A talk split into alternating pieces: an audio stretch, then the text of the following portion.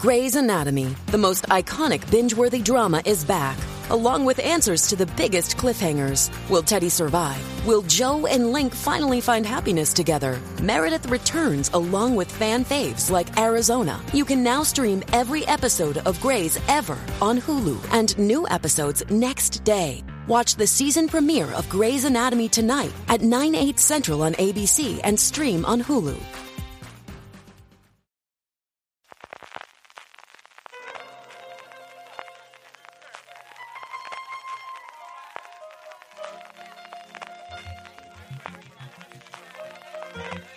Estás escuchando Fuera de Series con CJ Navas.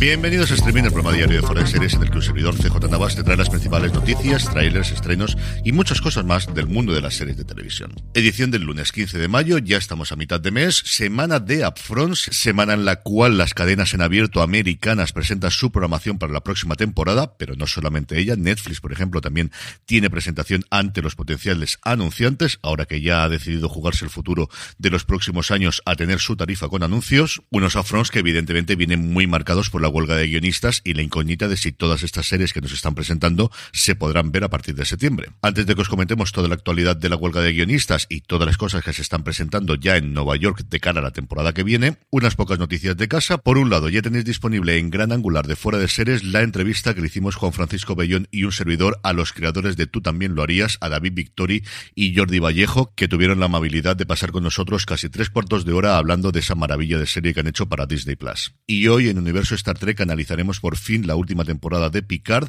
Por si nos queréis seguir en directo, será a partir de las nueve y media de la noche en youtube.com barra fuera de series o twitch.tv barra fuera de series. Ahora ya sí, vamos con todas las novedades y arrancamos evidentemente por la huelga de guionistas. Otra víctima de la huelga van a ser los premios Tony que no se van a emitir por televisión. Los organizadores de la gala pidieron al sindicato de guionistas que hubiese una excepción para poder llevar adelante la gala que el sindicato no lo ha dado y finalmente, como os digo, no se retransmitirá por televisión.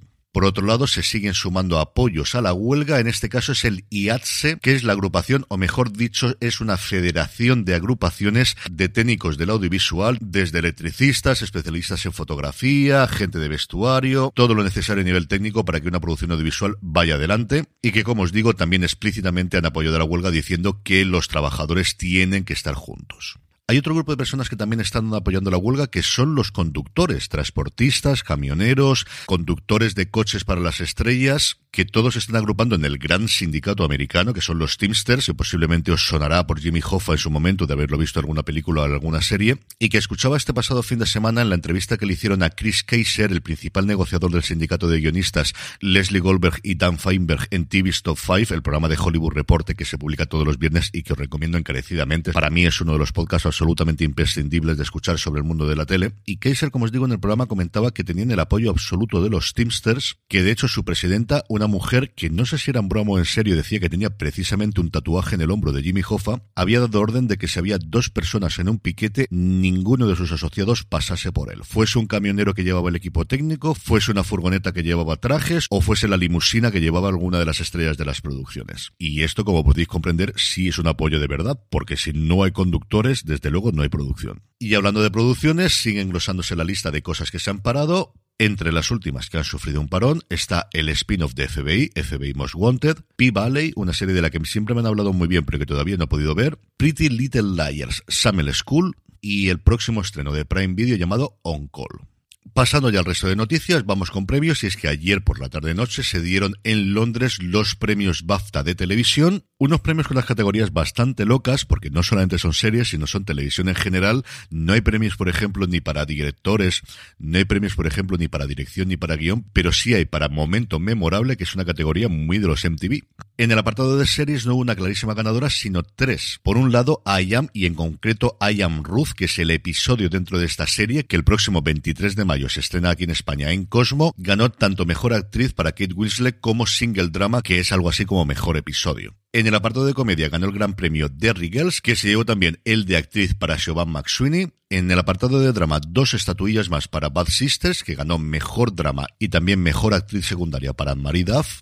Y en el resto de premios, Esto te va a doler ganó mejor actor para Ben Whishaw, de lo que me alegro mucho porque sabéis que soy un grandísimo devoto de este actor, pero no mejor miniserie que se lo llevó Mood, una serie de la BBC que desconocía por completo. Mejor actor secundario fue para Adil Akhtar por Sherwood y mejor serie internacional para En el apartado de nuevos proyectos, Netflix ha presentado Bird Box Barcelona. Y sí, es exactamente lo que suena. Una continuación de la película de Sandra Bullock del 2018, largo me lo fiáis, pandemia por el medio pasado, desde que fue un verdadero fenómeno en Netflix y a nivel mundial, la película está producida por Nostromo, dirigida por Alex y David Pastor, y en el elenco Mario Casas, Georgina Campbell, Alejandra Howard, Naila Schubert, Diego Calva, Patrick Criado, Lola Dueñas, Gonzalo de Castro, Michelle Jenner y Leonardo Esbaraglia, entre otros.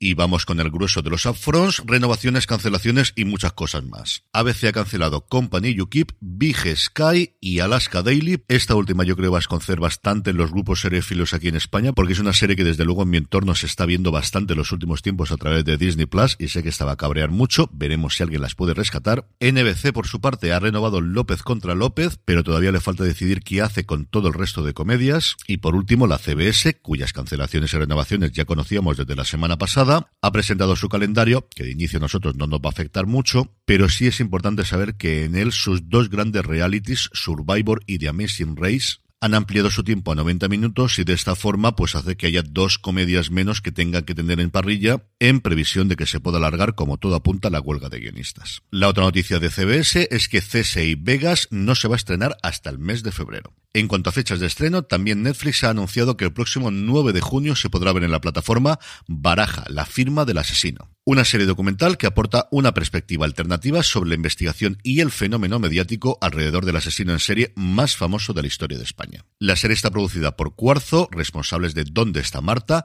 dirigida por Amanda Sanz Patling y con Marga Luis en la producción ejecutiva. Se han recogido más de 20 entrevistas a figuras claves del caso, incluyendo periodistas, abogados, supervivientes, familiares y amigos del entorno más cercano del acusado, grabando hasta 60 horas de material que podremos ver en esta docu-serie que, como os digo, se emitirá el 9 de junio. Eso sí, no sabemos cuántos episodios porque Netflix todavía no lo ha revelado. Y terminamos con una noticia de industria y es que Ava DuVernay y Warner Brothers Television han decidido finiquitar el acuerdo global que mantenían hasta la fecha. Cuando saltó la noticia había varios rumores de que era la primera gran cancelación de contratos que hacían los estudios por la huelga de guionistas, una cosa que rápidamente se desmintió por los dos lados. Al parecer, Ava DuVernay quiere dedicarse sobre todo a películas en los próximos tiempos y no tenía ganas de seguir desarrollando cosas en televisión, donde sus producciones hasta ahora la verdad es que no han tenido especial éxito. Pero en fin, que como todo está muy revuelto, pues esa fue la noticia inicial que saltó.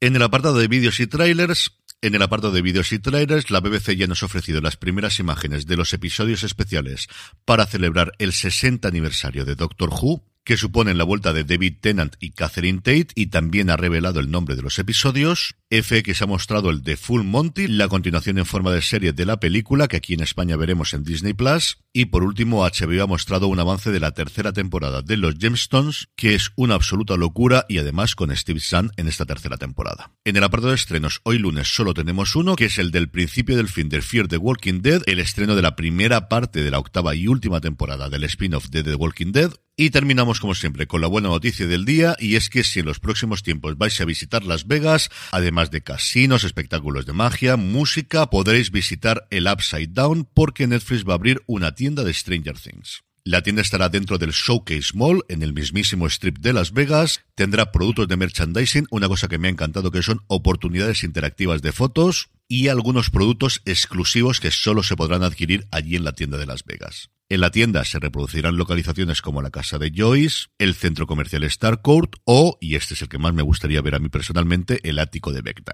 Y esto yo no recuerdo saberlo, no es la primera tienda de Stranger Things que se abre. Yo sí recordaba que todos los años en San Diego, en la Comic Con, había una cosa de Stranger Things, pero no recordaba que hubiese una tienda en Los Ángeles, en Nueva York, en París, en Chicago y en Milán. Si queréis más información, strangerthings-store.com, ahí tenéis toda la información y un montón de fotos para poneros los dientes largos. Y con esto concluimos streaming por hoy. Volvemos mañana. Escuchad en Gran Angular de Fuera de Series, que lo podéis buscar allí donde me estéis escuchando ahora mismo, buscando precisamente eso. Gran Angular de Fuera de Series. La entrevista con David Victori y Jordi Vallejo. Podéis hacerlo aunque no hayáis visto, tú también lo harías, porque no nos metemos en ningún spoiler grande de la serie y de verdad que creo que vale muchísimo la pena. Ahora ya sí, me despido hasta mañana. Gracias por escucharme y recordad, tened muchísimo cuidado y fuera.